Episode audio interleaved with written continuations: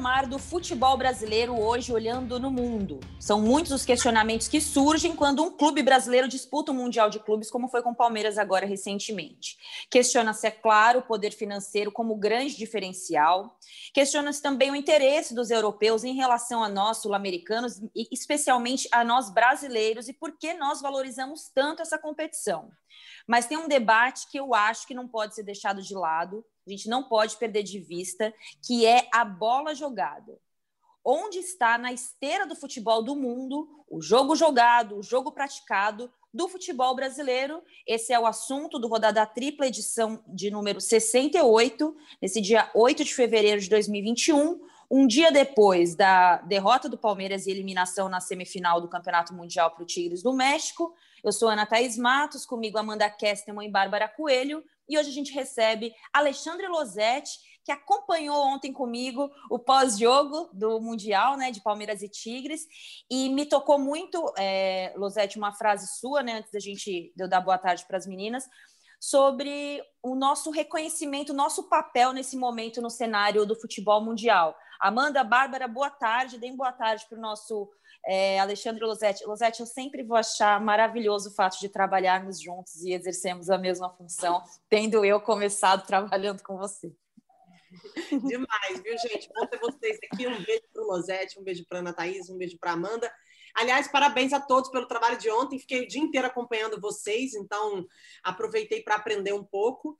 E falando sobre o desempenho do, do, Palmeiras e falando um pouco sobre o nosso futebol, eu gostei muito do que eu vi em relação ao trabalho de vocês ontem, porque tem um pouco de tudo, né? Tem a gente enxergar um pouco onde a gente está e também tem a gente entender como a gente pode melhorar diante das histórias que a gente vive, das histórias que a gente acaba tendo a oportunidade de, de vivenciar, como foi o jogo contra o Tigres.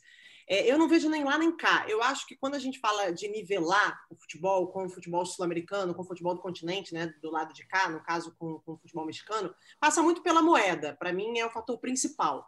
Né? A gente tem que lembrar que hoje a gente vive é, num país em que existe uma moeda muito inferior, né, à moeda da Europa. Então, assim, além de toda a questão histórica e cultural que está se construindo na Europa, para a gente ver o futebol mais fortalecido por lá, geograficamente também, a gente precisa entender que hoje a gente está muito desfavorecido em relação a isso. Então, enquanto a gente olhar para lá, a gente não consegue olhar para o nosso.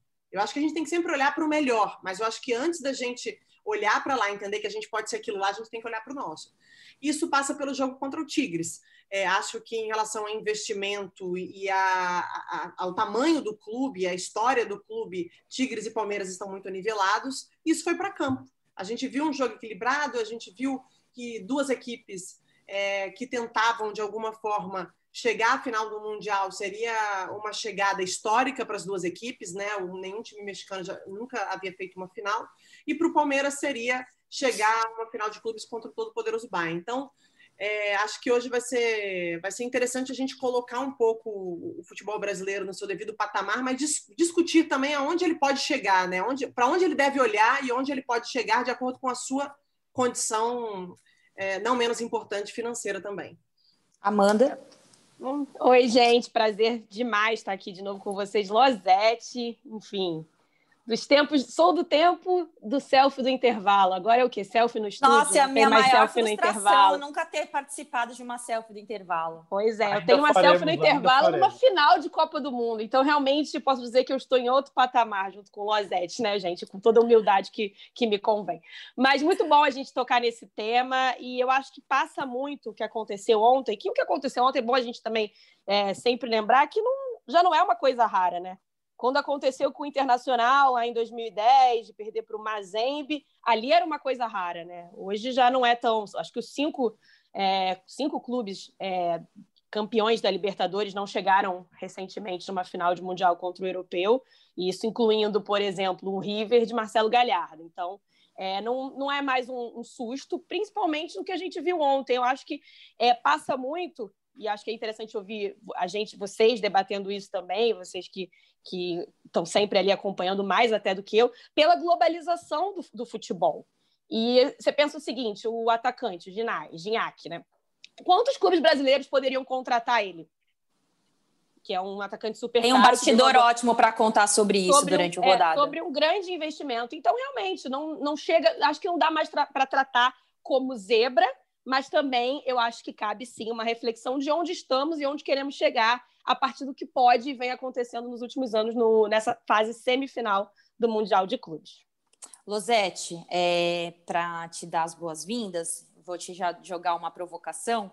É, eu tenho para mim que não é só uma questão financeira.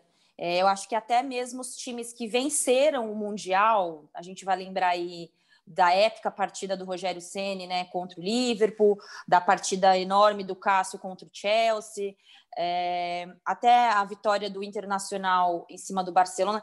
Mas não é só isso, né? Eu acho que é, você acompanha a, o, o, o raciocínio a partir do ponto de vista financeiro ou com o que a gente tem aqui hoje? É, dava para a gente ser um pouquinho mais competitivo ou você acha que somos competitivos? Como é que você vê o nosso jogo jogado é, do futebol brasileiro nesse momento?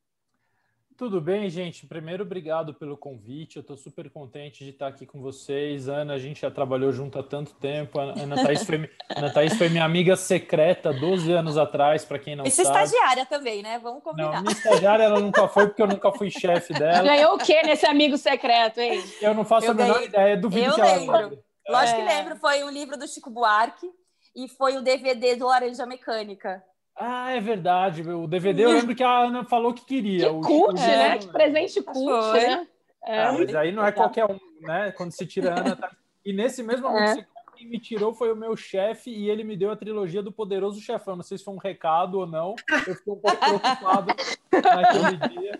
Mas eu, estou super contente de estar com vocês, porque vocês vêm fazendo história sim, semanalmente, diariamente, como fizeram ontem a Edna, a Neuza Bach e a Mariana de Almeida, Argentina, no jogo do Mundial, né? Um trio feminino de arbitragem e foi super emocionante acompanhar como elas se fizeram respeitar durante a partida por jogadores que não a conheciam e que talvez possam ter sido despertados por uma certa estranheza inicial com, com aquela situação que ainda é rara no futebol, é, mas tomara que seja cada vez menos. É, sobre a, a provocação, Ana, eu acho que passa um pouco pelo que a Bárbara falou no início. E sim, eu concordo contigo. Eu acho que nós, na verdade, é, a, a, pretensão do futebol brasileiro, do futebol sul-americano, não deveria ser diante da realidade da moeda, que é algo que está acima do controle dos dirigentes, está acima do nosso controle, não deveria ser querer competir com europeus de igual para igual, para usar esse termo bobo que foi usado num jogo, e um jogo não representa nenhum contexto, né? O Palmeiras e Tigre é um extrato pequeno aí do que vem acontecendo é, em relação ao futebol brasileiro, como foi o Flamengo e Liverpool. Quer dizer, eu sempre falo que a gente não pode ficar tirando conclusões em situações de exceção. Esses jogos de mundiais são situações de exceção. O que eu acho é que o futebol brasileiro poderia fazer muito melhor a parte dele internamente na questão de ter um plano, de ter uma identidade, da formação dos seus jogadores, do que ele quer para os seus jogadores. Claro que a gente vai debater muito isso ainda ao longo do, do podcast, mas se a gente parar para pensar, é, hoje os times grandes do mundo, os grandes europeus, os gigantes que disputam os títulos, eles precisam buscar cada vez menos no futebol brasileiro as soluções a formação dos jogadores europeus, dos alemães, dos espanhóis, agora dos ingleses, dos italianos, está sendo feita com base num plano de futebol, numa identidade, num jeito de jogar. Enquanto nós continuamos simplesmente tentando encontrar um craque que tem o dom que vá ser vendido e vá sustentar um clube por dois ou três anos. Então, eu acho que nós podemos fazer a nossa parte muito melhor, como vem fazendo o River Plate do Galhardo. Talvez seja o melhor exemplo do continente, não para disputar com o Bayern de Munique, mas para que nós possamos ser o melhor futebol brasileiro possível. Se isso acontecer, eu acho que a gente joga assim, nesses jogos pontuais, a gente enfrenta qualquer um. Ô, Bárbara, o Losetti vai no caminho do que eu estava é, pensando em relação a, a esse rodada, né? É, buscar cada vez mais ser o melhor futebol brasileiro não usar como parâmetro o Bayern, o Real Madrid. O parâmetro desses clubes ele é importante para saber um caminho, um norte, mas não uma disputa, né? Porque você vai encontrar o Real Madrid numa disputa numa eventual mundial. Ele pode ser um espelho, mas não pode ser um, é, como eu diria, um, um, rival, né? Não é, não, você não tem rivalidade com o Real Madrid, com o Bayern de Munique.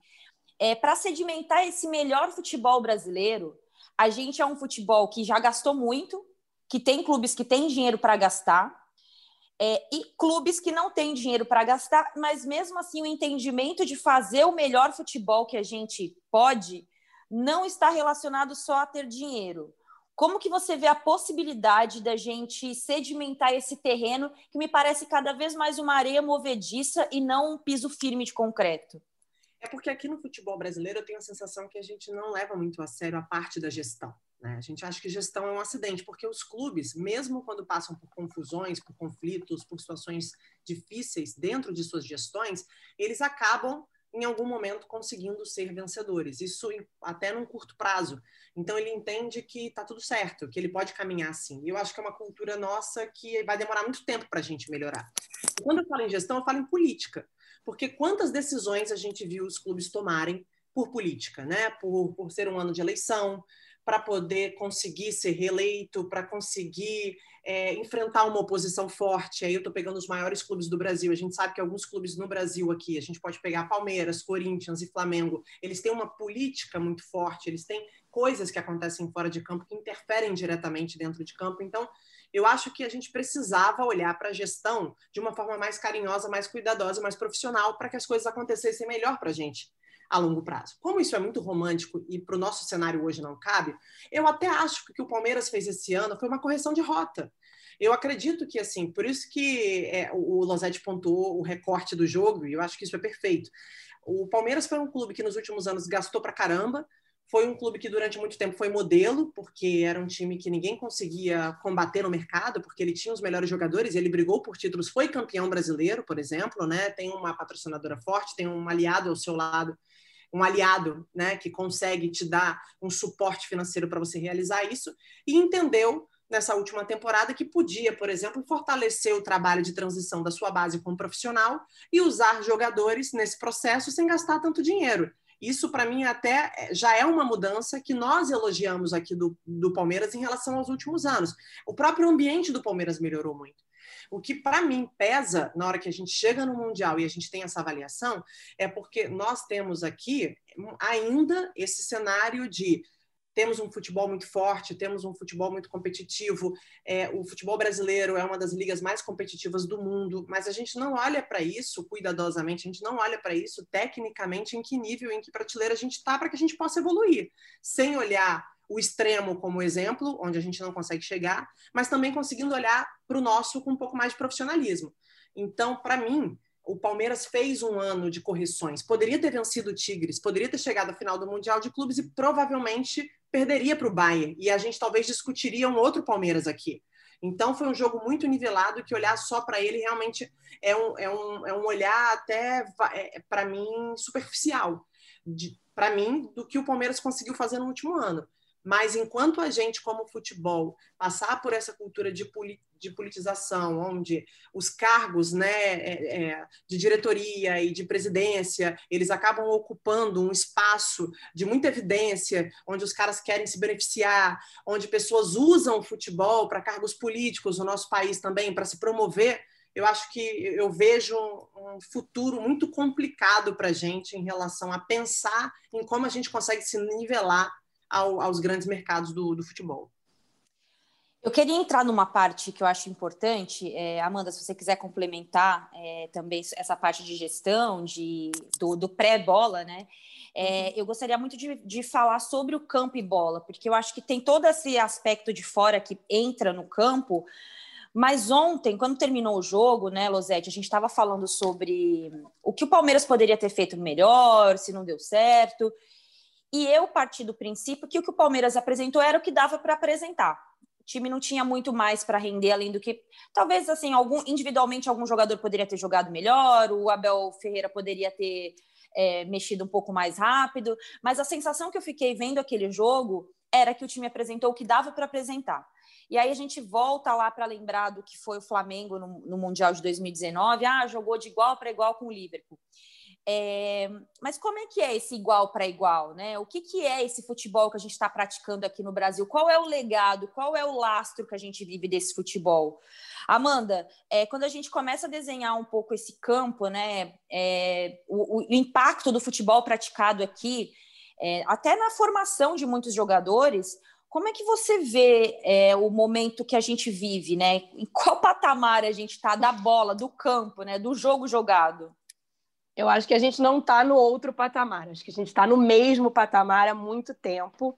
E eu acho que o que a gente vê no campo e bola, que explica muito o, que a gente está discutindo hoje, esse, a gente precisar estar tá fazendo esse tipo de análise, passa um pouco pela nossa arrogância quando a gente está jogando e, e praticando o futebol. Porque é, eu, não, eu, não, eu não vi muita gente, até acho que foi uma questão que, que eu vi é, a gente nas redes sociais tentando entender, mas eu não vi muita gente apontando como vexame. Mas eu, a gente sabe que, na essência, esse tipo de eliminação é sim tratado como vexame. Então, eu acho que passa muito pela gente não querer ver o tipo de, de futebol que a gente está é, praticando e se limitar a dizer que a gente tem que ganhar de um time mexicano sem entender como o futebol mexicano também é praticado. E aí, é, não é bem gestão, é campo e bola, mas acho que a gente pode chegar no princípio básico, que o técnico do Palmeiras está há três ou quatro meses no comando do time, se eu não me engano. É, é Sim. É bem pouco, né? Enfim, já fez muito.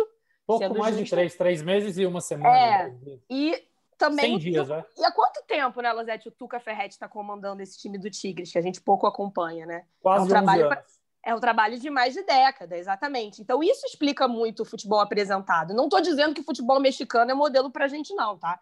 Longe disso. Mas acho que a gente deveria olhar, olhar com menos arrogância para fora do nosso país, entendeu? Eu acho que a, a, a nossa base precisa olhar com menos arrogância para a base de outros países. Aí é o que a Bárbara falou no começo.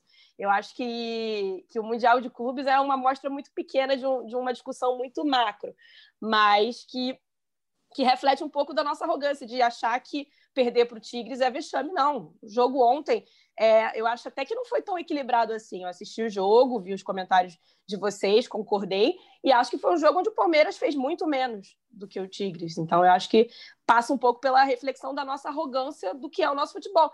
E é uma arrogância, assim, gente, que nós temos na essência. Talvez eu tenha também, porque nós brasileiros carregamos isso pela nossa história. Mas eu acho que a gente tem que refletir um pouco ela para o nosso futebol conseguir de fato evoluir. Ale, é, você falou na, na, sua primeira fala sobre é, melhorar parte do futebol brasileiro.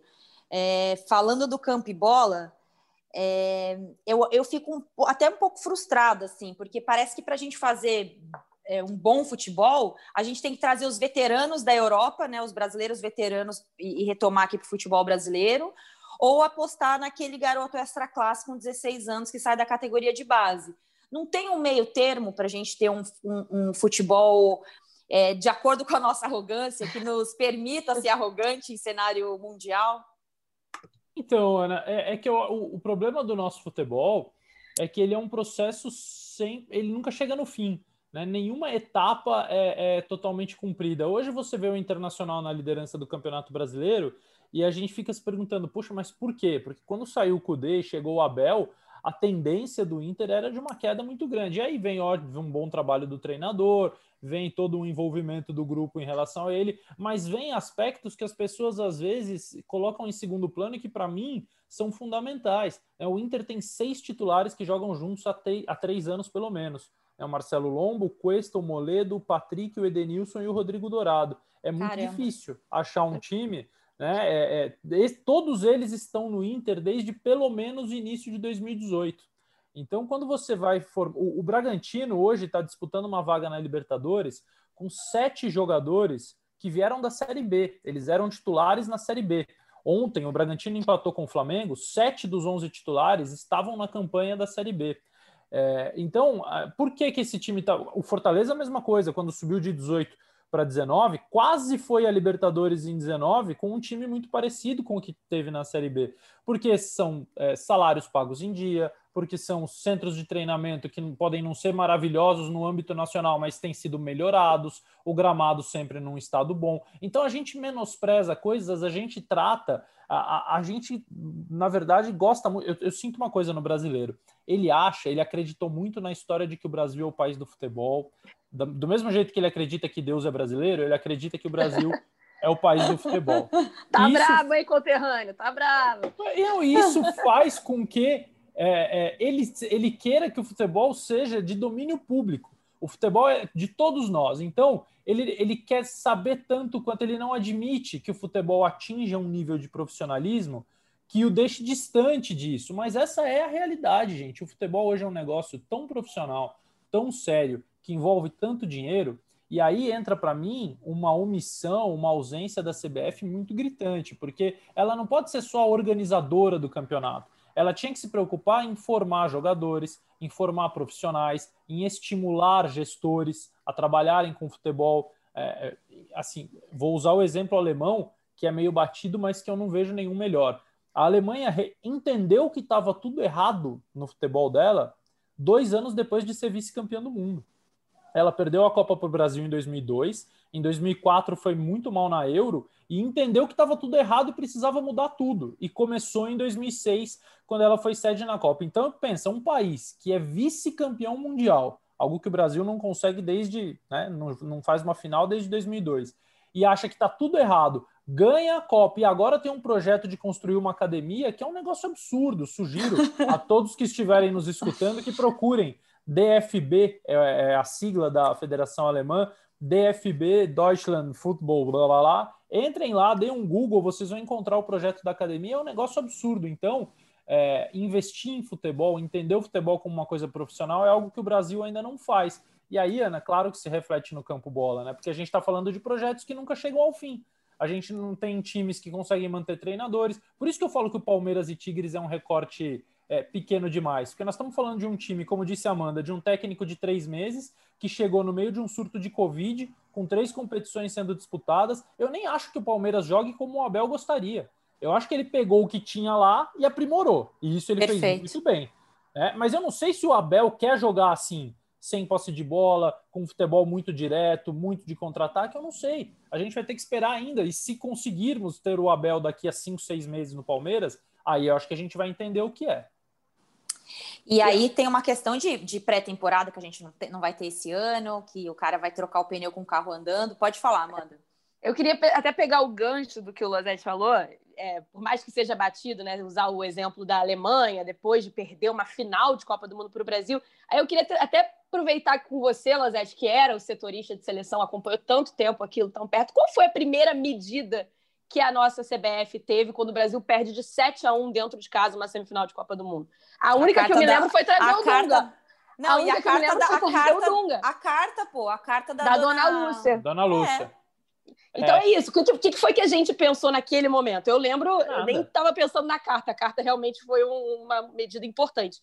Mas era trazer o Dunga de volta, né? Então, mas a gente trata assim, né? A, a CBF, é. os clubes, é, a solução sempre é trocar alguém. Ou trocar o técnico, ou reformular o elenco, ou trocar a diretoria. Muitas vezes troca-se até o assessor de imprensa. A CBF, por exemplo, trocou naquele momento, embora seja uma mudança. Primordial, de fato.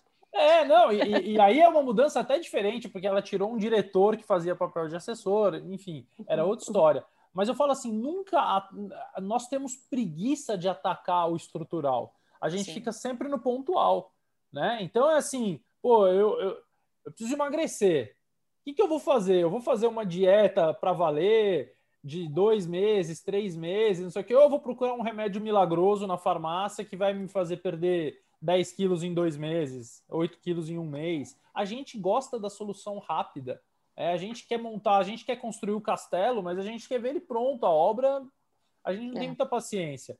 Isso não é, não funciona assim. O futebol, por mais que a gente goste, queira tratar o futebol como um produto nosso, da várzea, do bar, não é, gente, não é mais.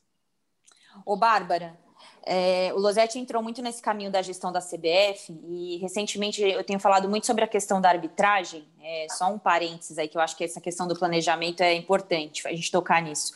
Eu lembro que nós fizemos uma rodada Salvo Espínola, falando sobre o que poderia ser feito para melhorar a nossa arbitragem no Brasil, porque eu acho que hoje é um dos grandes problemas que nós temos aqui. Ele trouxe uma série de medidas, é, de fatos que Leonardo Gaciba poderia fazer com que mudasse é, para melhorar o quadro de arbitragem, e resultado, temporada 2020 isso não aconteceu.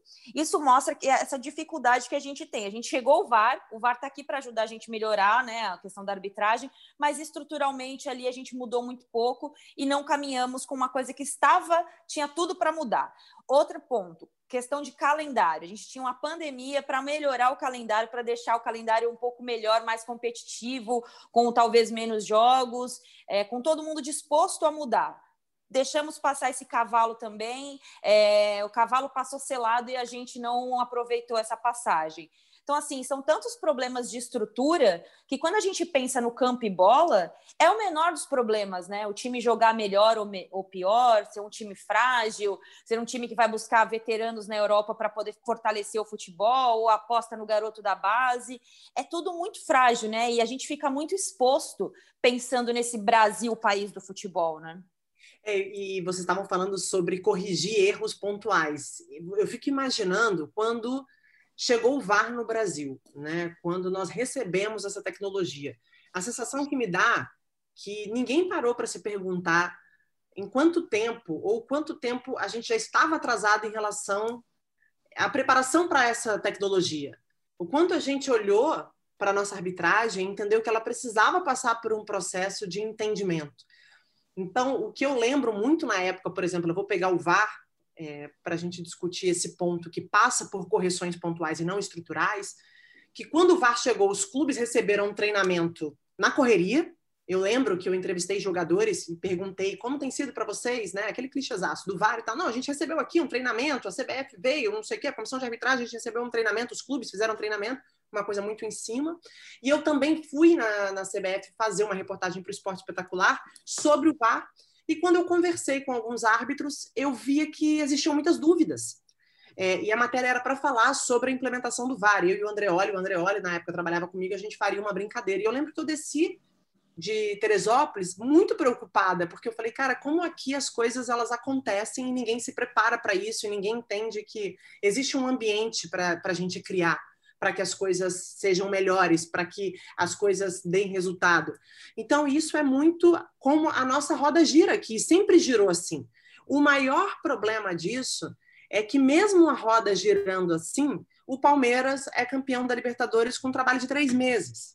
Então, a sensação que me dá é que no nosso discurso, inclusive, a gente, às vezes, em mesas, eu vou falar, a gente, né, enfim, nós como imprensa, né, a gente discute de forma muito é, rasa o que poderia mudar, porque quando o resultado vem, a gente esquece todos os erros que foram cometidos no processo. Então, quantas vezes a gente entra num processo de mudança de treinador e a gente vê o apoio para que isso aconteça em meio a uma temporada, mas aí começa a temporada e a gente entra em contradição dizendo que o treinador tinha que ter chegado naquele momento. Aí a gente discute que futebol não funciona de uma forma é, comum, não é, envolve paixão, então tem que ser assim. Se tiver que mudar no meio, muda, porque se você olhar para um passado recente, fulano mudou e deu certo. Então, enquanto a gente enxergar o futebol em todas as suas esferas como um produto de resultado imediato, os resultados eles podem até vir, mas a gente não vai caminhar para lugar nenhum. E assim, Ana e Amanda, a gente está nessa rodada há bastante tempo e eu até brinco, né? Ah, lá vem minha opinião impopular. O nosso futebol tecnicamente é ruim. E quando eu participo dos programas, eu fico um pouco constrangida do quanto o torcedor vai entender minha mensagem, porque eu tenho pouco tempo para falar sobre isso, mas a gente coloca o futebol brasileiro num patamar que ele não está. O futebol brasileiro ele é competitivo porque ele é ruim. Nós não temos clubes hoje que se destacam, clubes que não existem Juventus, não existem Bayern de Munique, Barcelona hoje nem tanto, mas Real Madrid que seja, porque a gente está sempre nivelado por baixo. E isso é um olhar que eu não vejo ninguém ter. Porque o ano passado o Flamengo fez o que fez, a gente achou que o Flamengo ia ser campeão do mundo como foi a Juventus, mas o Flamengo não é a Juventus. O Flamengo, se perder dois, três jogadores e perder o treinador, se perder a sua estrutura, ele não vai repetir o ano que ele teve. E a gente não aprende. E a gente continua repetindo esse vício de linguagem de encaixar o esporte, o futebol, aquém do esporte profissional. E a gente está ficando para trás. Se a gente olhar para o mundo, a gente está muito atrasado. Por isso que vem o futebol mexicano e coloca para a gente uma realidade boa, a gente se assusta, né? Porque a gente fala, nossa, existe isso no México. Óbvio que existe isso no México, vocês estão trabalhando. E esse olhar profissional que com urgência precisa acontecer no Brasil, porque talento a gente tem pra caramba. Aqui no Brasil, qualquer esquina tem gente jogando bola, só que a gente vive do show. A gente só quer o show, a gente só quer a zoeira, a gente só quer a emoção. Aí vai ser difícil mesmo. A Bárbara toca num ponto para mim, Ale, que eu tenho falado um pouco sobre, a gente, tem, a gente tem falado aqui no Rodada sobre isso, que é o nível do nosso futebol praticado, né? Eu, particularmente, acho que a gente está vivendo uma crise eterna, assim, de futebol praticado no Campeonato Brasileiro. Aqui a gente oscila muito entre o time que foi o Flamengo do ano passado. É, a gente viu bons times também recentemente, Corinthians de 2015, é, as, a sequência do título brasileiro do São Paulo com bons momentos ali, principalmente aquela, aquela equipe de 2005 para 2006, o Cruzeiro bibrasileiro. Mas eu acho que o, é, é, é, até triste falar isso, que o que eu acho, né, que a gente tem falado muito aqui sobre no Rodada, é desse nível do futebol brasileiro, assim. E não é simplesmente para atacar o futebol brasileiro, não é acompanhando aí campeonato italiano, não vou nem falar de futebol inglês, tá? Vou falar de, vou ficar aqui campeonato italiano, campeonato espanhol. É, não é só uma questão hegemônica, mas tecnicamente, Ale, como que você nos vê assim do futebol brasileiro? Você acha que a gente é muito crítico é, ou a gente tem uma mescla e que dá para ser uma coisa melhor do que a gente avalia? Eu particularmente acho que o que a gente pratica aqui é algo muito fora da curva, assim, muito abaixo do, do que poderia ser ideal.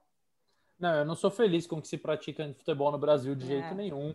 É, eu fico, às vezes, prestando atenção no discurso de técnicos estrangeiros que vêm para cá e tento entender o quanto eles estão sendo simpáticos, porque estão visitando, né, e são estrangeiros, ou quanto eles estão sendo sinceros quando eles dizem que eles ficam impressionados com a quantidade de talento que tem aqui, com a quantidade de bons jogadores. E eu acho que eles estão falando a, a verdade. Eu acho que realmente há muito talento, como disse a Bárbara. A questão é como organizar esse talento para fazer um projeto de futebol que não se consolida. A gente joga mal porque assim os times são montados para ganhar. Tudo bem, em que lugar no mundo os times não são montados para ganhar? Mas às vezes os times são montados para ganhar daqui a dois anos, em alguns lugares. O Jürgen Klopp demorou três temporadas para ganhar um título no Liverpool. Três. Aí outro dia, alguém falou assim para mim num grupo de WhatsApp que eu tenho com amigos do, do colégio, a gente estava debatendo a saída do Fernando Diniz. Aí um amigo falou assim: Ah, eu não acho que na Europa ele, ele segurariam ele depois de um ano e dois meses. Eu falei, mas seguraram o Klopp três anos sem ganhar título. E o Poquetino? E o Poquetino? O Pochettino acho que ficou seis, sete sem ganhar quase nada. seis anos, quase seis, seis anos. anos. sem ganhar nada. E, e nesses três anos do Klopp teve eliminação para o West Bromwich, teve eliminação para o Wolverhampton, teve eliminação para o Ipswich.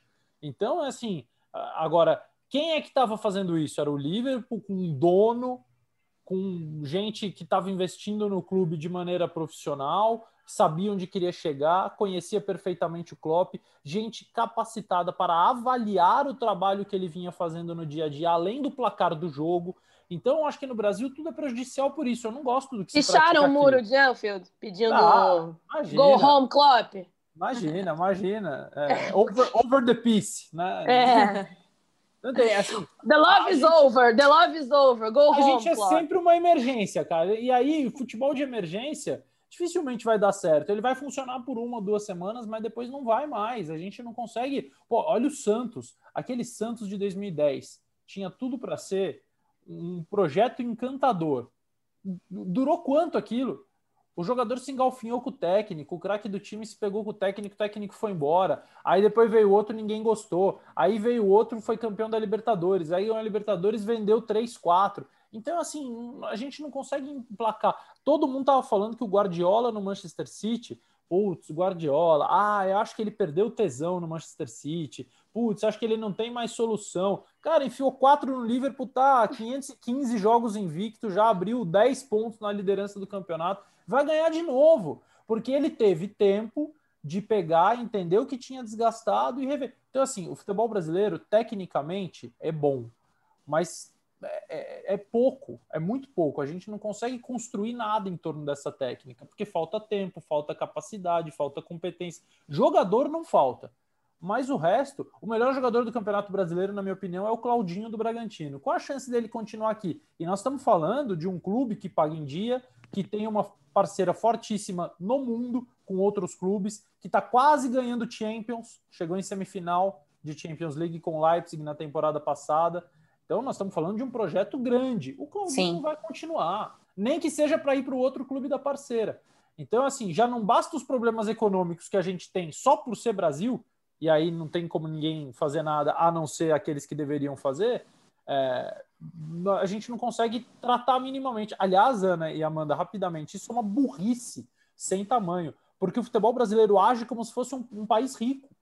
Fica nesse troca-troca o tempo todo, gasta, paga salário. Era muito mais barato, mais fácil, mais prático e mais eficiente apostar num projeto de futebol, de entendimento de formação para fazer um time jogar com uma cara, com uma identidade. Qual que é a cara do futebol brasileiro hoje? Se, se perguntarem assim, a escola do futebol brasileiro hoje, qual é? Eu vejo gastar muito. De, entre nós, inclusive, ah, não, o Jorge Jesus fez o Flamengo jogar é, como futebol brasileiro. Que futebol brasileiro? É. Eu não sei que futebol brasileiro é. O é. mesmo papo, é o mesmo papo do DNA ofensivo do Santos. Que DNA ofensivo do Santos é esse? Que cada ano tem ano que é, que é, um, é um time que joga por uma bola, como é o time do Cuca, tem um ano que depende muito do Marinho. Que, que DNA ofensivo é esse? Que a gente, a gente coloca uma marca e a gente defende aquilo e se descola da realidade, né? A, no, a marca que a gente coloca no projeto é totalmente descolada do que está acontecendo na realidade do clube, né? E aí eu acho que passa de novo pelo que a gente vinha falou no começo, que é a arrogância, e essa arrogância do futebol brasileiro, ela está muito entranhada em quem consome o futebol brasileiro.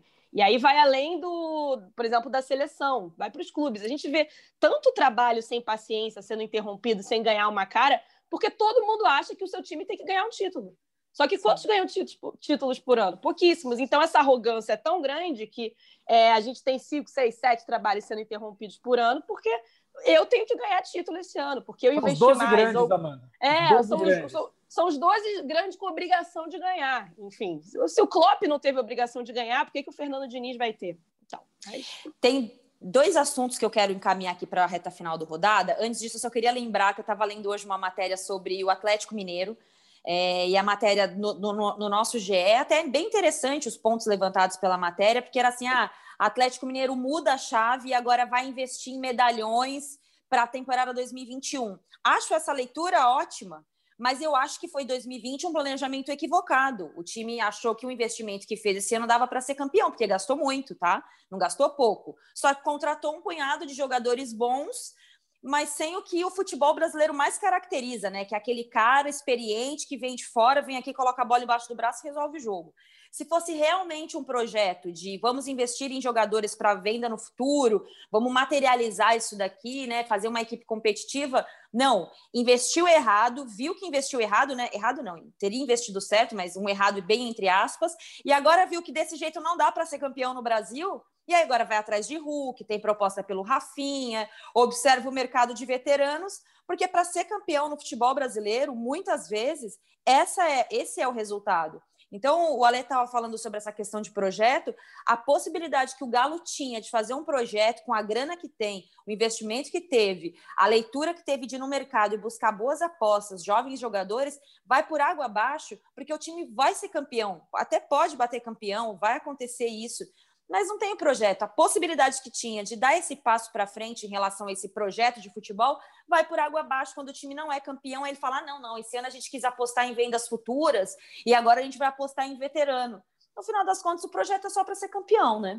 É, sabe o que eles fizeram, Ana? Eles fizeram um projeto de, de longo prazo a curto prazo. Esse, esse time que eles montaram pode ser campeão. Se mantiver Sim. o time, se mantiver o técnico por mais uma ou duas temporadas, esse time fatalmente vai ganhar alguma coisa. Agora não vai fazer, né? Porque vai contratar medalhão, vai mudar completamente o curso da ideia. Então, eles queriam ser campeões agora, que é o que sempre. Aí o projeto realmente foi equivocado.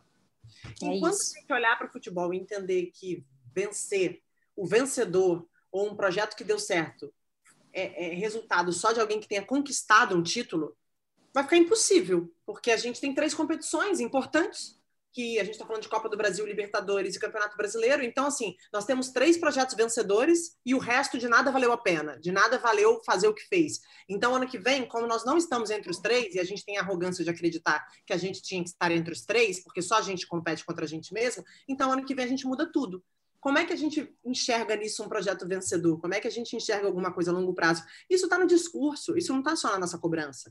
Quando a gente vai entrevistar dirigente, quando a gente vai entrevistar treinador, óbvio, né? Sem utopia, sem viajar na maionese também. Ninguém vai sentar numa entrevista coletiva para dizer que não quer ser campeão, e não quer ser campeão. Mas eu vejo poucas entrevistas como a do Abel Ferreira na final da Libertadores que são entrevistas esclarecedoras, que são entrevistas que conseguem mostrar para a gente, que mostram para a gente um objetivo dentro de um, de um contexto, de um projeto e de uma ideia de trabalho. De entender que aquilo pode dar resultado daqui a um tempo, que esse ano vai existir uma briga, que vai competir. O Flamengo, para mim, é tão óbvio que o Flamengo ia ganhar a Libertadores em algum momento, porque todo ano ele competia a competição, por mais que ele tivesse, tivesse um vexame dentro desse processo, mas o mais importante acontecia, o time todo ano estava competindo aquela competição. Uma hora ele ia chegar nas finais, uma hora ele ia conseguir ser campeão. Obviamente que não estou tirando o mérito do Jesus, não estou tirando o mérito do que foi feito, mas existe também uma coisa que precisa ser olhada com um pouco mais de carinho, não só o trabalho do Jesus, né? Então é isso, assim, existem projetos vencedores que não, não existe uma continuidade para esse projeto, porque já que não ganhou título, vamos mudar tudo, porque a gente tem que dar uma resposta para o torcedor. Aí está o Atlético aí, que não é campeão brasileiro desde a década de 70 e vai passar mais um ano pelo visto, né? A não sei que eu aqui consiga a, a, é, falar uma besteira muito grande, mas ao que tudo indica, está ficando distante esse tão sonhado título e cada ano que passa fica mais difícil, já que não existe uma continuidade. Tem dois pontos aí que eu acho que é importante a gente tocar, que é sobre essa questão de pensar o futebol, né? Que eu acho que é, tem um samba que fala que ninguém é melhor do que nós para falar sobre nós, né? É, que é o pa nosso papel também em, em filtrar esse, o, o, o debate, né? Em, em ajudar a promover o debate. Né, momento muito ombudsman, eu evito muito fazer esse momento ombudsman aqui, né, porque parece que a gente vai falar sobre a gente, e, e... mas eu acho que é uma reflexão importante é, a forma como a gente leva esse debate para frente, porque aí o, o, time perde o jogo, é o vexame, o time ganha, é o melhor time do mundo, é o outro patamar, é, o time empata, ah, mas era isso mesmo que tinha para fazer. É, tem projeto? Ah, tem projeto, mas não é campeão. O Fernando Diniz, eu acho que foi uma grande marca do que foi essa temporada, né? Toda semana ele era massacrado o tempo inteiro, é, com motivos, sem motivos, com exageros ou sem exagero. Mas eu queria ouvir de vocês rapidamente qual o nosso papel como mídia esportiva para melhorar esse debate sobre projetos, sobre a qualidade do nosso futebol? Porque às vezes também me parece que a gente está um pouquinho deslocado, né? A gente está fora da realidade. A gente ainda acha a gente não todo, tá? Eu tô, aí eu estou generalizando mesmo, porque a gente está falando sobre a nossa parte aí. É, como é que a gente pode fazer para ser mais é, maduro no debate, né? mais maduro na crítica, não entrar tanto nesse oba-oba de ah, é um vexame, né? o 8 ou 80, né? Ah, é um vexame, ah, ou é uma coisa maravilhosa, somos o melhor, o melhor futebol do mundo. Qual o nosso papel nesse aspecto, Ale? Bom, primeiro a gente tem que entender que a gente trabalha com esporte, né, Ana? O, o perdedor ele faz tanto parte do esporte quanto o vencedor. Né? Então, é, eu nunca vi no esporte a gente bate palma é, o, o, mesmo torcedor do futebol que fala em vexame, que ataca, que ataca a pedra no ônibus, é o mesmo que assiste a Olimpíada e fica emocionado com um vice, com uma medalha de bronze, ou com um nadador o último de um colocado, país, último um nadador de um país é. subdesenvolvido economicamente, mas que está lá, se esforça e tal. Então, eu até abri aqui, vexame, né? tudo que causa vergonha ou afronta, sentimento de vergonha causado por desonra, rebaixamento moral, timidez, decoro, humilhação, opróbio, pudor. Então, assim, se a gente começar Nossa. a tratar o esporte por é, desonra, Pesado. rebaixamento moral, né? Eu, eu acho que a gente está um pouco, é, um pouco não, acho que a gente está muito fora do curso natural do que é esporte, da compreensão. Não dá para ficar se comportando como torcedor, com todo respeito. Assim, todo mundo gosta de um time, todo mundo cresceu apaixonado por um time. Não dá para a gente ficar se comportando assim. Não dá para a gente achar mais fácil é, tentar assim ridicularizar aquilo que a gente não entende. Porque nós não vamos entender tudo. O que o Fernando Diniz faz, por exemplo, não é fácil de entender. Mas aí você tem dois caminhos. Ou você vai ridicularizar porque você não entende, ou você vai tentar entender. Tenta. Perfeito. Tenta falar com o cara. Tenta falar com alguém que trabalha com ele. Ou vai ler. Ou, ou liga para um amigo. Entendeu? Mas assim, nós, nós não podemos falar com o público de futebol é, sem ter condição de explicar para ele alguma coisa, cara, porque eu, nós não estamos falando de uma coisa bobinha que se pratica na esquina, isso envolve bilhões. Você acha que se o futebol fosse um negócio de todo mundo, tinha tanta gente aí enriquecendo, ou como disse a Bárbara, acho que lá no começo, usando politicamente, é, se tornando dirigente de futebol, ex-jogador para virar vereador, para virar deputado, para virar senador. Né? O futebol é um agente muito poderoso, muito poderoso. A gente trata de um assunto seríssimo, tá? que tem influência no país, na economia, na política, no mundo, né? que melhora a vida de muitas pessoas. Outra coisa que a gente não pode esquecer, eu vou terminar com uma citação, olha que coisa bizarra, às vezes precisa vir alguém de fora para abrir os olhos da gente. Quando o Rogério Ceni foi técnico do São Paulo, o auxiliar dele era um inglês chamado Michael Bill, que hoje é auxiliar do Steven Gerrard no Rangers da Escócia. Maior. Oi, Bárbara. Desculpa. Eu sou fã do Gerrard. É, exato, exato. Desculpa, Steven, eu não me contive. Steven Gerrard Coelho. É, é eu entrevistei aqui Michael Bill certa vez e a gente estava falando de formação. Ele era um apaixonado pela base e estava super envolvido com a base do São Paulo. E ele me disse, ele me disse o seguinte: a gente não pode deixar de entender o que significa para um garoto de 15, 16, 17 anos poder atuar num clube, a pressão para que ele se torne um jogador profissional e faça gols e dê títulos e vá para a seleção é uma pressão covarde que vem só de fora, porque muitas vezes o que ele e a família dele querem é que ele ganhe só o suficiente para a família morar num lugar que tenha teto, que, não, que tenha água, que tenha esgoto é, é, assim, sanitário, tratamento sanitário, que tenha uma cama. Então, o futebol no Brasil é um agente que muda a vida de pessoas, de, definitivamente. Então, eu acho que a gente só tem que ter esse tipo de, de cuidado, assim, não querer puxar saco, não querer ser porta-voz, eu não agrado as pessoas com o que eu escrevo. E, e lamento, mas assim, eu, eu não escrevo para desagradar que eu não sou chato, mas também não escrevo para agradar porque eu não sou bobo. Então hoje veio um, um torcedor de outro time falar assim: ah, mas você passou pano para o Palmeiras. Eu, eu virei e falei assim: olha, amigo, deixa eu te explicar uma coisa. É, o ano passado me disseram que eu passei pano para o seu time, porque eu fiz um texto super elogioso ao seu time. Hoje eu nem estou elogiando o Palmeiras, eu estou colocando só os pontos. Agora, acho que isso é fruto muito de um comportamento nocivo que a gente vem tendo, vendo e sendo cúmplice nas redes antissociais da vida. Enfim, acho que o futebol brasileiro tem muita coisa a tratar. E se a CBF não se interessar por isso, e ir na origem, ir no ponto, ir no núcleo, a gente vai ficar cada vez mais doente em todos os sentidos, desde a falta de capacidade técnica até a falta de capacidade analítica. E aí, meninas, é, vocês podem é, entrar também nesse assunto, que eu gostaria de jogar aqui o nosso último tema, que é o impacto do futebol praticado aqui em um assunto que Losete sabe muito, que é a seleção brasileira. E um assunto que Bárbara Coelho bate muito, né, insiste, né, bate no sentido de apontar muito, que é quando a gente passa a exigir jogadores que atuam no futebol brasileiro, na seleção brasileira, para o nível competitivo que é uma seleção. É, esses dias eu, eu pensei seguinte, um, um, seguinte ponto em relação à seleção brasileira, pensando em Copa do Mundo, que é um campeonato de tiro curto, que de fato são os melhores que estão ali, com uma base que já vem trabalhando há algum tempo. É, só que acontece muito, a cada mês a gente escolhe um jogador para estar na seleção, né? A gente já viu o Marinho, a gente já teve o Galhardo, a gente já teve o Gabigol, cada hora a gente escolhe alguém.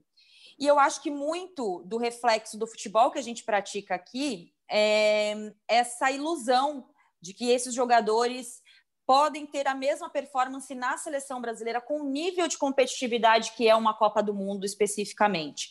Até pode dar certo, até acho que pode acontecer. A gente já viu isso na Copa de 2002, vários jogadores atuavam no futebol brasileiro.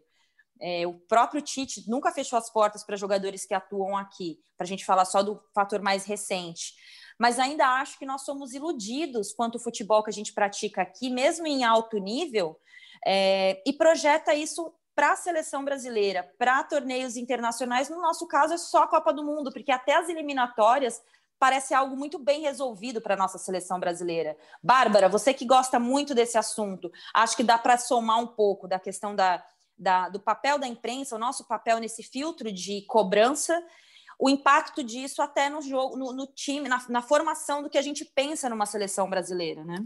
É, os nossos debates eles são muito rasos em relação a tudo, em relação à seleção também. E para mim, é, o recorte que eu usei aqui no rodado e vou repetir, que foi bem simbólico para mim, foi quando nós debatemos no Seleção Sport TV, é, no auge do Marinho, se o Marinho devia ir para a seleção brasileira, se não era a chance, o momento do Marinho de jogar pela seleção. E eu lembro ter sido a única da mesa a dizer que não, que eu só entendia. Primeiro que eu gostaria que eles apontassem e me mostrassem quem deveria sair dessa seleção para entrar o Marinho. Como o Marinho jogaria no time do Tite? Qual é o jeito do Tite jogar? Como ele poderia aproveitar esse jogador? seria um jogador que disputaria amistosos só porque a gente acha que o fato dele desempenhar bem, dele performar bem no Brasil, no futebol brasileiro, ele tem que receber uma, uma vaga na seleção como prêmio? Ou a gente enxerga o Marinho numa eliminatórias para a Copa do Mundo? A gente enxerga o Marinho numa competição oficial? Esse é o meu ponto. Nossos debates são muito rasos em relação ao que a gente quer, o que a gente propõe. A gente quer o Marinho porque a gente quer o Marinho, porque a gente quer dar uma resposta para um jogador que se destaca aqui. E pode ser que alguns jogadores aqui façam carreira na seleção. É bem possível. O próprio Tite, como você acabou de colocar muito bem, Ana, é um cara que não fecha os olhos dele para o futebol brasileiro. Volta e meia, ele chama os principais jogadores. Ele torceu um pouco o nariz para o Gabriel Barbosa durante um tempo. Eu até tive a oportunidade de bater um papo com o Tite depois da Copa América. Ele me explicou um pouco do porquê ele preferia, por exemplo, o Bruno Henrique, e eu super entendi. E mais do que isso, eu acho que a gente está falando de um trabalho que não a gente não enxerga com continuidade, a gente não olha as profundezas desse trabalho, assim como a gente não olha para nada de forma mais profunda no futebol brasileiro, como que o Ale estava falando agora há pouco, que eu concordo 100%, quando a gente bate no Fernando Diniz sem entender o trabalho do Fernando Diniz. Se você sentar com alguém que dá muita porrada no trabalho do Diniz e perguntar o porquê que ele não gosta do trabalho do Diniz, ele vai demorar cinco horas para te responder e não vai te convencer. Porque muitas vezes ele nem sabe o que o Fernando Diniz faz. Ele só vai dizer, ele só vai repetir o clichê do torcedor. Ah, é um time vulnerável, é um time que oscila muito, é um time que ataca muito, mas não se defende bem, é um time que ah, não pode dar chutão. São os clichês, e a gente vai repetindo os clichês, e a gente continua com esse debate raso sobre o esporte. Isso, obviamente, vai para a seleção. E a gente tem que parar com essa mania de achar que todo jogador no Brasil que se destaca tem que ir para a seleção. Primeiro que a seleção ela não pode ser banalizada desse jeito, e acho que até já foi. Eu acho que tem muita gente que tem ido para a seleção brasileira que, para mim, não tem experiência, não tem know-how e não tem futebol para vestir a camisa da seleção. A gente está falando de seleção brasileira, não é a seleção pentacampeã do mundo? Então tem que vestir a camisa da seleção quem estiver pronto para vestir essa camisa da seleção brasileira. E eu acho que a gente não olha para isso com cuidado, com, com, carinho, com profissionalismo. Acho que a gente joga para a torcida. A gente se inflama com o discurso da torcida, e ao invés de a gente olhar para isso de forma mais fria como imprensa, a gente devolve isso. A gente faz manchete disso. Para vender, para falar, para debater um assunto que, na realidade, ele não diz nada sobre nada. Então, eu gosto muito de falar do Marinho, porque eu lembro que foi um dia muito difícil, porque eu falava, gente, é, não é tão absurda a minha opinião, assim como a de vocês também não é. Né? A gente está aqui debatendo. Agora, eu acho que eu estou conseguindo defender o meu argumento. Existe uma defesa aqui. E hoje a gente discute a performance do Marinho numa final de Libertadores, com muita gente achando que jogo grande não é para ele, que é um jogador que é. não está preparado. Então, cara, enquanto a gente, né, de um mês para o outro, avaliar um jogador de futebol de seleção brasileira pipoqueiro, a gente não está debatendo nada, né? Não sei se vocês concordam. Amanda? É. Eu também tenho a minha opinião impopular, que foi, acho que na temporada de 2019, que a gente comentou aqui, que a gente até brinca sobre isso. Tem jogador, gente, que vai fazer mais de 40 gols na temporada no futebol brasileiro, que vai bater e voltar na Europa por questão de fundamento, porque vai chegar lá e o treinador europeu vai olhar para ele, meu amigo, você só chuta com uma perna. Não dá. E aqui ele vai fazer 40, 45 gols na temporada, vai ser o herói. Então, é isso que a Bárbara falou, faz todo sentido. Eu acho que quando o nosso, a nossa demanda aqui é baixa, isso reflete na seleção. Tá? Assina embaixo no que a Bárbara falou. Ale, você que é um cara que sabe, assim, acompanha, foi setorista da seleção, né? Escreve, tem o um, um blog sobre seleção brasileira.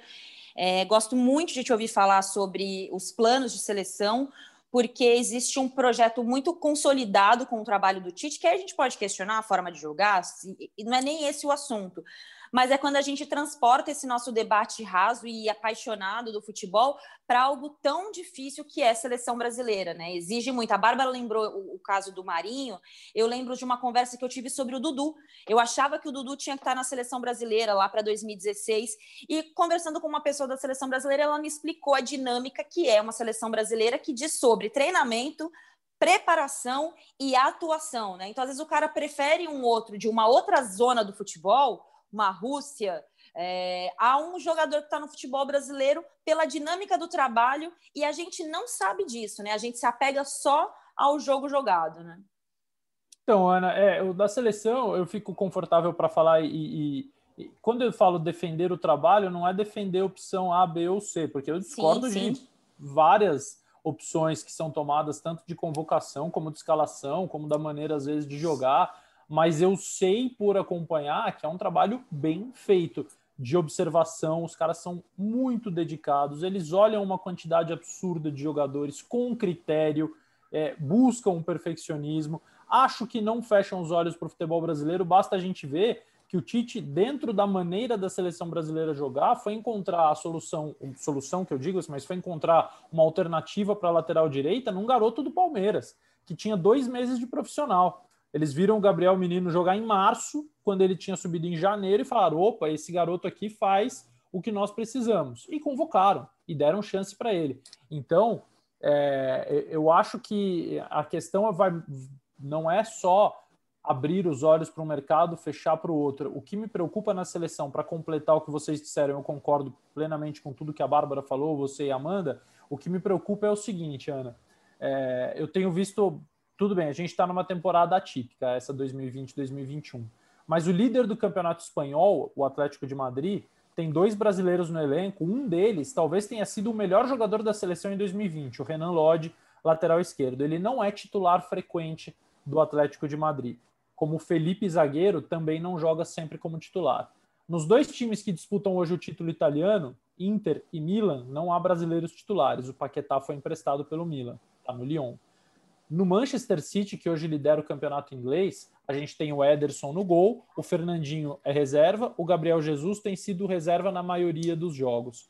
É, claro que ainda há brasileiros jogando como titulares, jogando como protagonistas em grandes clubes. No Liverpool tem, na Juventus tem, no Real Madrid tem o Casemiro, mas no Barcelona não tem nenhum. O Bayern de Munique está jogando agora a semifinal do Mundial, não tem brasileiro titular. Então, talvez chegue um momento, e por que isso? Porque esses grandes clubes, desses grandes centros, como eu disse lá no início, eles estão formando os jogadores do jeito que eles querem jogar. A base espanhola, a base alemã, a base italiana, hoje eles conseguem investir num processo de formação muito mais eficiente que o nosso. Então, daqui a pouco, pode ser que a seleção brasileira, daqui a pouco que eu diga, daqui 5, 10 anos, a seleção brasileira tenha que se montar com jogadores do segundo escalão da Europa, ou com jogadores do futebol brasileiro, quer dizer, é, onde é que nós vamos, onde é que nós vamos parar em nível técnico, nesse nível tático, em entendimento de jogo, em protagonismo no mundo? A seleção brasileira já foi relegada a segundo plano no que diz respeito a jogos. Né? Os europeus se enfrentam só entre eles e estão se lixando para quem é de fora. Eles criaram a Nations League, tem a eliminatória da Euro, e quem não é europeu não joga mais contra eles, a não ser muita exceção. E aí o Brasil está sendo obrigado a jogar é, em estádios vazios, em gramados ridículos, em centros que são a periferia do futebol, com árbitros semi-amadores. Então, tudo isso, Ana, eu vou centralizar a, a, crítica do meu podcast na CBF. Eu acho que a CBF é omissa em relação a muitos pontos. A, a seleção, acho que ela cuida até melhor do que dos seus campeonatos mas ainda assim ela tem que buscar alguma alternativa da seleção poder enfrentar os melhores adversários, da seleção não perder protagonismo, dos seus jogadores não virarem coadjuvantes ao longo dos próximos 5, 10 anos, porque é um processo que está começando. Se não minar agora, daqui a pouco não tem mais jeito. Ale, quando que é a próxima rodada de eliminatória? É final de março. Os jogos são, eu não estou com a cabeça, mas se eu não me engano, é 27, 31 de março. É alguma coisa assim. 27 e 30, o Brasil pega primeiro a Colômbia, em Barranquilha, depois a Argentina. O jogo vai ser na Arena Pernambuco, no Recife. Então, assim, são dois jogos dificílimos, talvez a rodada mais complicada que o Brasil vai ter na eliminatória. O Tite acha que a Colômbia é o adversário sul-americano que mais dificulta o jogo para a seleção brasileira, que menos encaixa, embora a Colômbia esteja aí numa fase, né, demitiu Carlos Queiroz, vem de resultados vexatórios até, né? Tô brincando, só usei o vexatórios para contestar a mim mesmo. É, vem, de, vem de resultados muito ruins. Olá? E não, não, foi só uma brincadeira, gente. E não foi desonra nenhuma. E a Argentina, que é o maior clássico, eu acho ainda o maior clássico do futebol mundial entre seleções Brasil e Argentina. É, a convocação vai ser no dia 5 de março na CBF, muito provavelmente bem parecida com as últimas, sempre com jogadores predominantemente fora do país. Talvez haja um espacinho aí para um ou outro que está jogando aqui. O Everton Ribeiro voltou a jogar bem e já foi para a seleção nas últimas duas listas. Né? Então veremos isso aí, mas, mas me preocupa esse, esse protagonismo. Não, dá para a gente ter uma seleção daqui 10 anos formada por jogadores do Everton. Tá, o Richarlison, beleza. Mas se a gente começar a ter Everton para lá, Everton para cá e Evertons mundo afora, A gente, a gente vira a Inglaterra, né? Não, a gente é. vira a Inglaterra, né? A Inglaterra que é. tem a melhor liga do mundo e um monte de jogador que agora que eles começaram a entender que eles precisam melhorar aquela seleção, né? Eu não vou falar a escalação do Brasil que perdeu para a França em 2006, não. Vou falar só os clubes. Milan, Milan, Real Madrid, Bayern de Munique, Leverkusen, Real Madrid, Arsenal, Lyon, Inter de Milão, Milan, Real Madrid, Bayern de Munique, Barcelona e Real Madrid. Então, assim... É. E num ano em que Milan e Inter eram muito mais importantes e relevantes do que são Sim, hoje, que estão começando é. a ressurgir. Você tinha um Arsenal ali, ainda recém-campeão inglês, um Lyon é, que vice Arsenal vice-campeão da Champions naquele Não, ano. Não, e outra, Exato. ainda véspera é. do último mundi, do último melhor do mundo nosso, que foi 2007, né, do Kaká. É, o atual era depois, o Ronaldinho ali, né? Exatamente, depois de Ronaldinho Gaúcho, então assim, é, é muito boa essa reflexão. Fica o convite aqui, Ale, próxima rodada de eliminatórias para a gente falar de seleção brasileira aqui no Rodada Tripla. É, já vou deixar encaminhado aí para você nos permitir Estarei uma horinha aqui. do seu dia. Guarda a agenda aí. Gente. Estarei Acho aqui, falarei menos e serei menos chato. Não, ah, não, foi ótimo. É, queria te agradecer por conversar com a gente, por abrir esse debate, que acho que a gente falou um pouquinho de tudo. Claro que tem muita coisa que dá para aprofundar. A ideia não era falar se o Palmeiras jogou bem, se jogou mal, isso aí você já está vendo na televisão o tempo inteiro. A ideia era, de fato, aprofundar um pouco mais o debate, a nossa forma de pensar futebol, ouvir um pouquinho dos bastidores, lembrar. É, o que é o futebol brasileiro, né? O que, que, que se fala do que é o futebol brasileiro? A gente é um futebol muito mutante, mas a gente está indo, acho que por por caminhos muito difíceis aí no protagonismo no mundo, né? E acho que isso é o maior reflexo que a gente tem na seleção brasileira. Ale, obrigada, viu? Eu que agradeço. Eu adoro ouvir vocês, adoro vocês pessoalmente. Estarei aqui sempre que chamado. Obrigadíssimo pelo convite. Beijos. Bárbara e Amanda, obrigada. Até semana que vem, hein? Beijos, meninas. Saudades. Valeu, Ale. Me... Fazer só um comentário. Tenho medo de Bárbara Coelho, que há uma semana disse: gente, não vai ter jogo entre Palmeiras e Bayern. Não vai ter jogo. Amiga, medo de você. Medo. Depois vou te ligar para perguntar quem vai sair do Big Se o Al ganhar do Bayern, vai ter, gente. Calma. Olha lá, hein? Olha lá, hein? Olha lá. Vou ficar de olho aí, hein? Ainda temos uma aí, aí é vexame, né, Ale? É, é um vexaminho, vexaminho. vexaminho. É isso, gente. Agradecendo que a produção do Rodada da nossa Bárbara Mendonça, a edição do Maurício Mota, que voltou de férias hoje, e conhecemos Meus a sua pequena. Maurício recém-nascida. A coordenação é do Rafa Barros e a gerência do André Amaral.